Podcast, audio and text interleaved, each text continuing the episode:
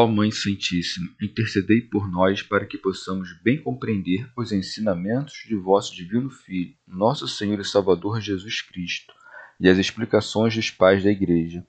Ó Virgem Imaculada, ofereço-vos este trabalho e peço que abençoais aqueles que o ouvirem, e que seja para a maior honra e glória de Deus. Amém. Senhor Onipotente, purificai o meu coração e os meus lábios vós que purificastes os lábios do profeta Isaías com carvão em brasa, e dignai-vos, por tal modo, purificar-me com a vossa misericórdia, para que possa dignamente anunciar o vosso santo Evangelho. Por Jesus Cristo, nosso Senhor. Amém. Senhor, abençoai-me. Que o Senhor resida no meu coração e nos meus lábios, para que anuncie digna e convenientemente o seu Evangelho. Amém. Evangelho de Nosso Senhor Jesus Cristo, segundo São João. Continuação da discussão sobre o testemunho que Jesus dá de si mesmo. Jesus disse-lhes ainda: Eu vou, e vós me procurareis, e morrereis em vosso pecado. Para onde eu vou, vós não podeis vir. Diziam então os judeus: Por acaso irá ele se matar? Pois diz: Para onde eu vou, vós não podeis vir? Ele, porém, lhes dizia: Vós sois daqui de baixo, e eu sou do alto. Vós sois deste mundo, eu não sou deste mundo. Disse-vos que morrereis em vossos pecados, porque se não crerdes que eu sou, morrereis em vossos pecados. Disseram-lhe então: Quem és tu? Jesus lhes disse: O que vos digo desde o começo. Tenho muito que falar e julgar sobre vós, mas aquele que me enviou é verdadeiro. Digo ao mundo tudo o que dele ouvi. Eles não compreenderam que lhes falava do Pai. Disse-lhes então Jesus: Quando tiverdes elevado o Filho do Homem, então sabereis que eu sou, e que nada faço por mim mesmo, mas falo como me ensinou o Pai, e quem me enviou está comigo. Não me deixou sozinho, porque faço sempre o que lhe agrada. Tendo ele assim falado, muitos creram nele. Comentários dos Pais da Igreja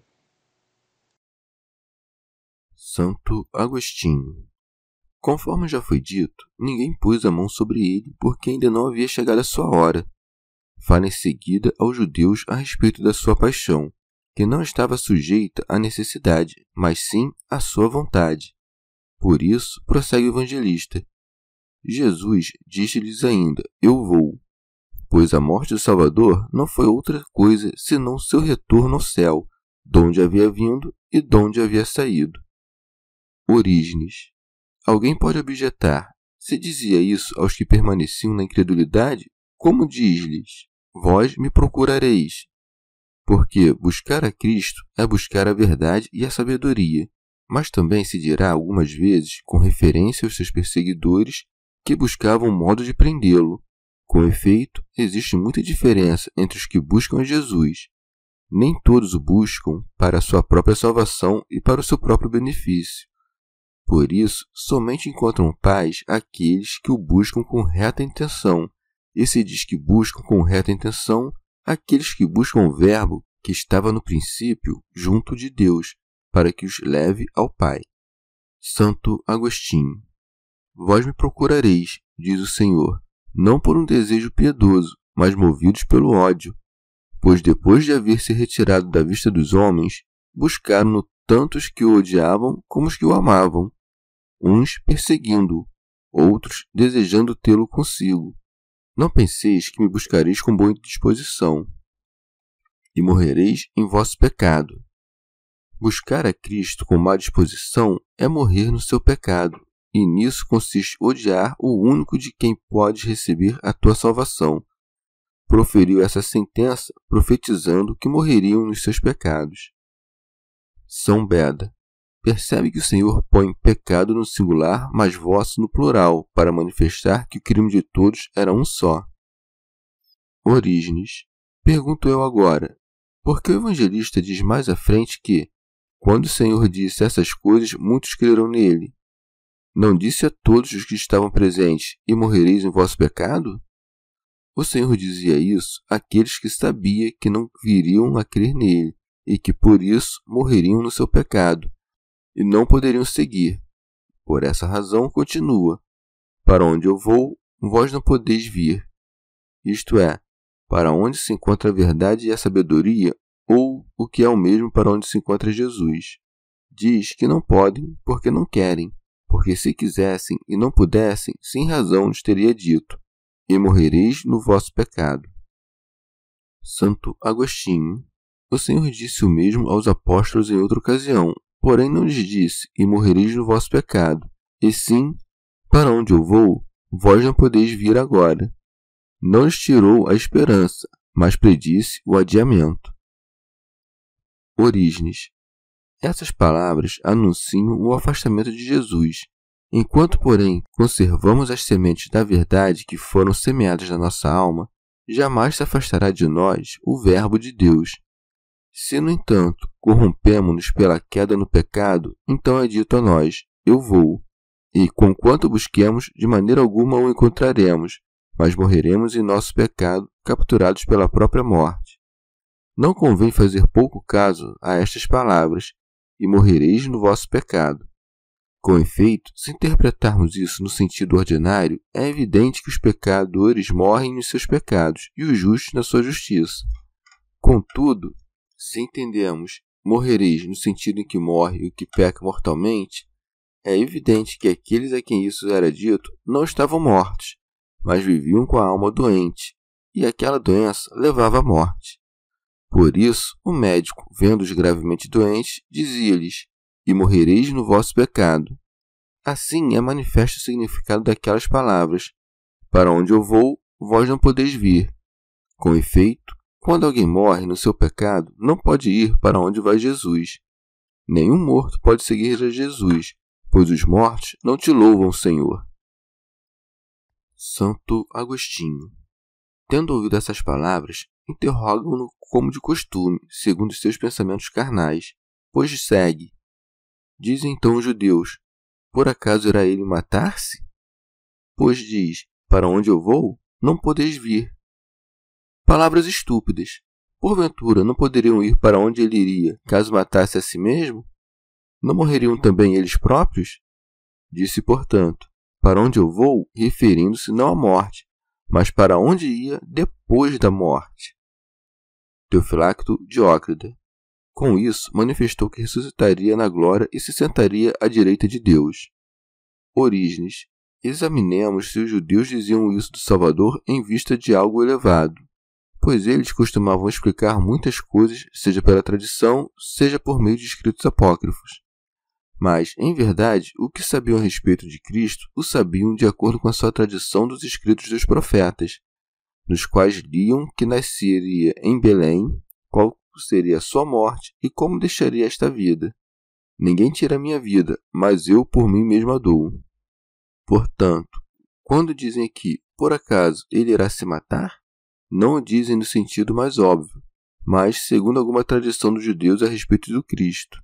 Com efeito, quando diz eu vou, manifesta que tinha poder sobre a sua própria morte, para abandonar voluntariamente o próprio corpo Penso, porém, que traziam à tona essas tradições que lhes tinham sido legadas acerca da morte de Cristo, não para o louvar, mas como escárnio. Disseram: Por acaso irá ele se matar?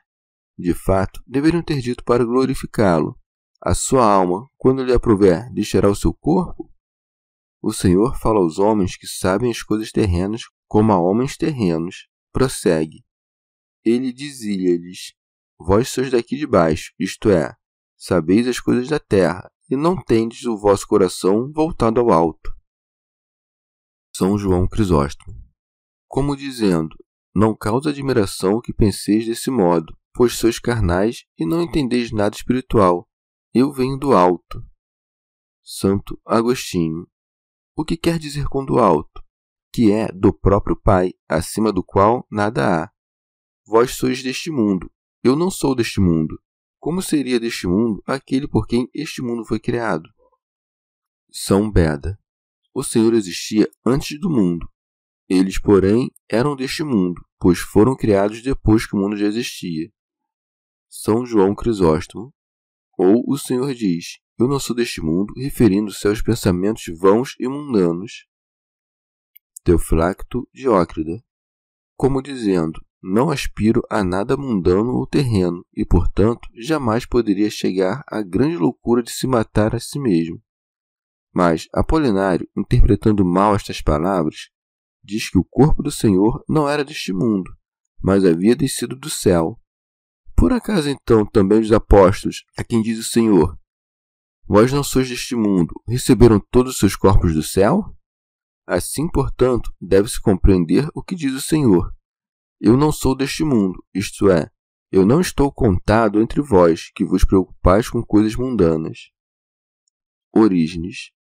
De baixo e deste mundo significam coisas diversas. De baixo refere-se ao lugar determinado, enquanto que este mundo material contém diversos lugares, os quais, em relação às coisas imateriais invisíveis, estão todos embaixo mas se comparados uns aos outros, estarão uns embaixo e outros no alto. Ora, onde está o coração de cada um, aí está o seu tesouro. Se, portanto, alguém acumula tesouros na terra, torna-se de baixo. Se tesoura para si tesouros no céu, faz-se do alto. Se, porém, transcende também todos os céus, então atinge a mais elevada bem-aventurança. Novamente, o amor pelas coisas deste mundo produz o homem que é deste mundo, enquanto que aquele que não ama este mundo, nem as coisas que existem neste mundo, não é deste mundo. Há, porém, outro mundo além deste mundo sensível, no qual estão as coisas invisíveis, cujo aspecto e esplendor verão os puros de coração. E o próprio primogênito de toda criatura pode ser chamado mundo, enquanto é a suma sabedoria. Com efeito, Todas as coisas foram feitas na sabedoria. Nele, portanto, estava todo o mundo, embora sem se confundir com o mundo material, na medida em que o modelo rácio de todo o mundo, despido de toda a matéria, difere do mundo material. A alma de Cristo diz, portanto: Eu não sou deste mundo, porque não vive neste mundo. Santo Agostinho. Nosso Senhor explicou em que sentido disse: Vós sois deste mundo eram pecadores, uma vez que todos nascemos do pecado, e quando vivemos, acrescentamos novos pecados àquele com que nascemos. Toda a infidelidade dos judeus consistia não em ter pecado, mas em morrer em seus pecados. Por isso, acrescenta o Salvador. Disse-vos que morrereis em vossos pecados. Penso que muitos dos que ouviram o Salvador criam nele, e que não diria a todos aquela sentença terrível: morrereis em vosso pecado. Se fosse assim, tiraria esperança também àqueles que acreditavam nele. No entanto, deu-lhes esperança ao acrescentar: Porque se não crerdes que eu sou, morrereis em vossos pecados, como dizendo: Logo, se acreditais que eu sou, não morrereis em vosso pecado. São João Crisóstomo. Se o Senhor veio destruir o pecado e o pecado não é removido a não ser pelo batismo, nem pode ser batizado quem não crê, é necessário que quem não crê deixe esta vida tendo o homem velho, isto é, o pecado, não só porque não crê, mas também porque parte com os seus antigos pecados. Santo Agostinho, quando disse: Se não crerdes que eu sou, embora não tenha acrescentado nada, deu a entender muito, pois também Deus dissera a Moisés: Eu sou o que sou. Mas como devo compreender estas palavras? Eu sou o que sou e, se não creres que eu sou, como se as outras coisas não fossem. Considerando que qualquer outro ser, por mais excelente que seja, se é mutável, não é verdadeiramente. Examinemos a mudança das coisas e veremos que elas foram e serão. Volta-te a Deus, porém, e descobrirás que Ele é e nele não há tempo passado.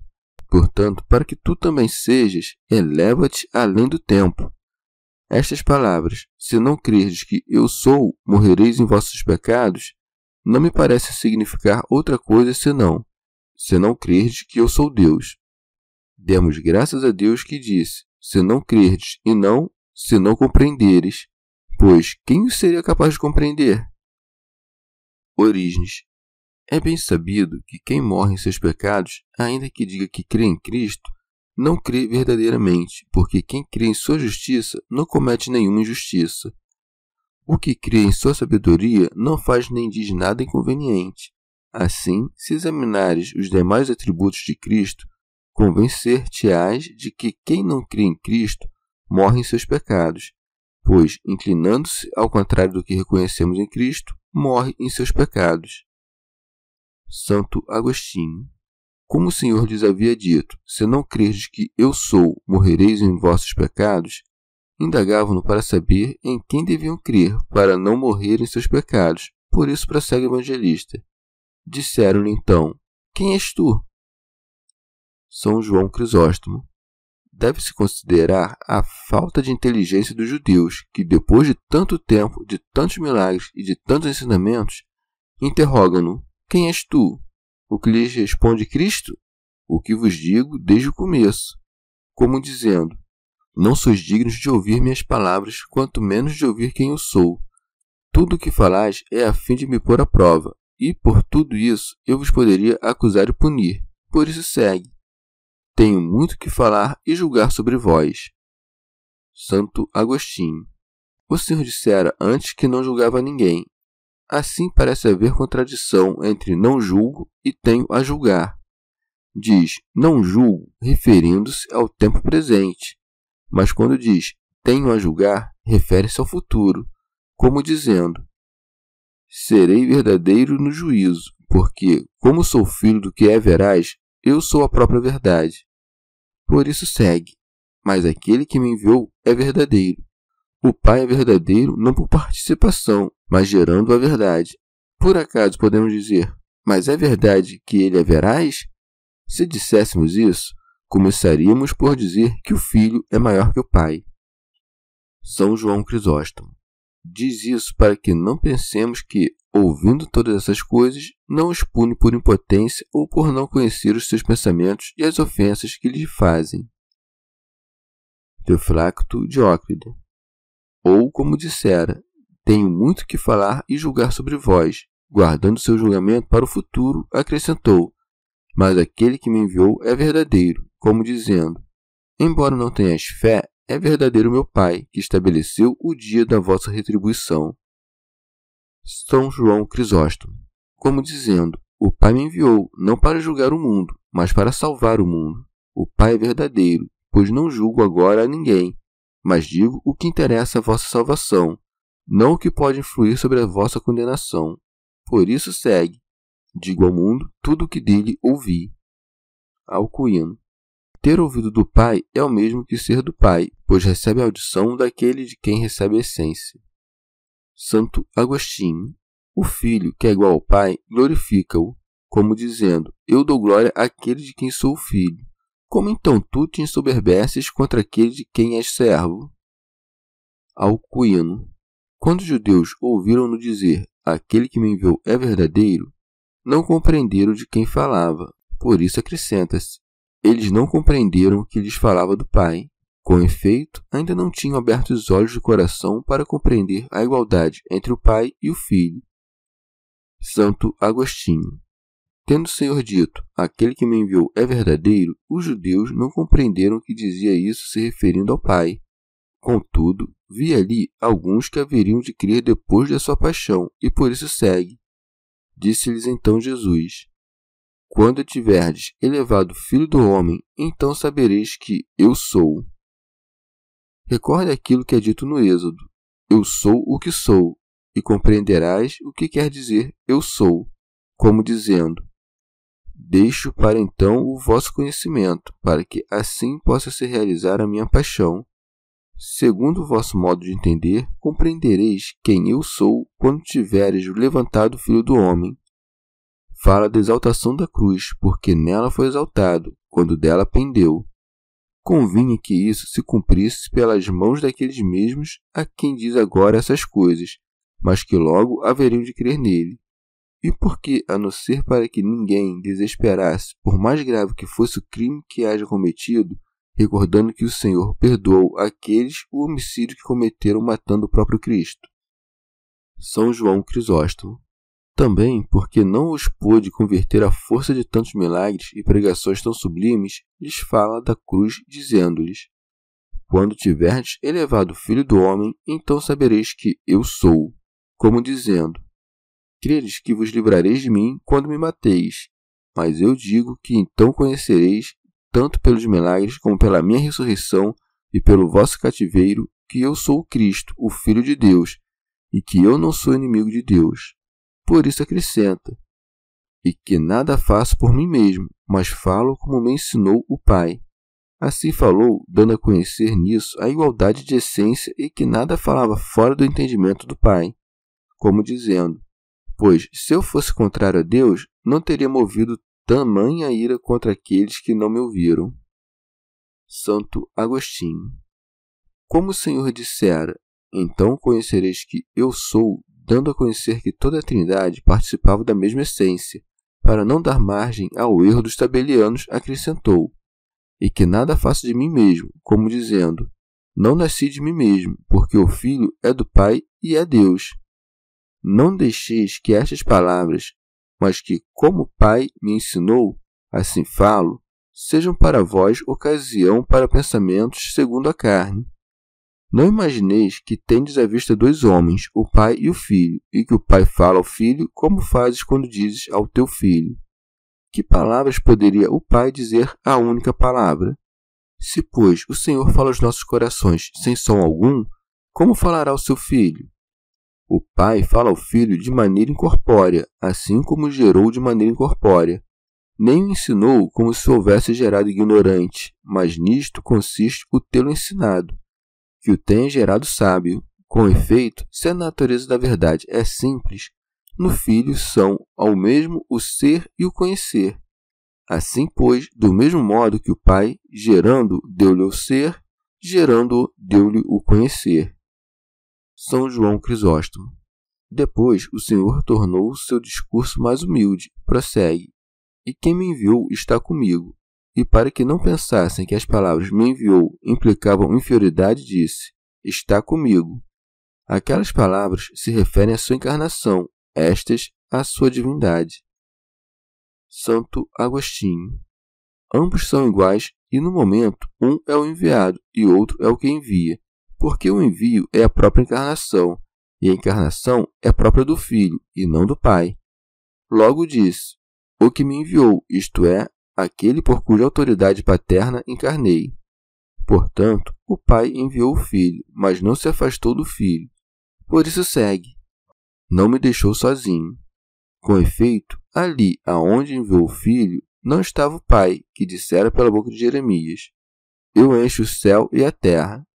E acrescenta a razão porque não o deixou só, porque faço sempre o que lhe agrada. Sempre, isto é, não a partir de um dado início, mas sem início nem fim. Com efeito, a geração divina não tem início no tempo. São João Crisóstomo. Como sempre diziam que ele não vinha da parte de Deus e não observava o sábado, o Senhor disse: Porque faço sempre o que lhe agrada, manifestando que também a violação do sábado era do seu agrado. Muitas vezes, com efeito, trata de mostrar que não faz nada contrário ao Pai, e como falou aqui de maneira mais humana, acrescenta-se: Tendo ele assim falado, muitos creram nele, como dizendo: Não vos perturbem essas palavras humildes de Cristo. Com efeito, aqueles que não haviam sido convencidos depois de ouvir tão elevada doutrina, ao ouvirem coisas mais humildes, são convencidos. Portanto, creram de fato, mas não como era preciso. Creram simplesmente por se alegrarem e repousarem na humildade de suas palavras, Chegamos ao fim de mais um dia de comentários da Catena Áurea. Muito obrigado por ficarem até aqui, que Nossa Senhora derrame suas graças sobre nós e até amanhã.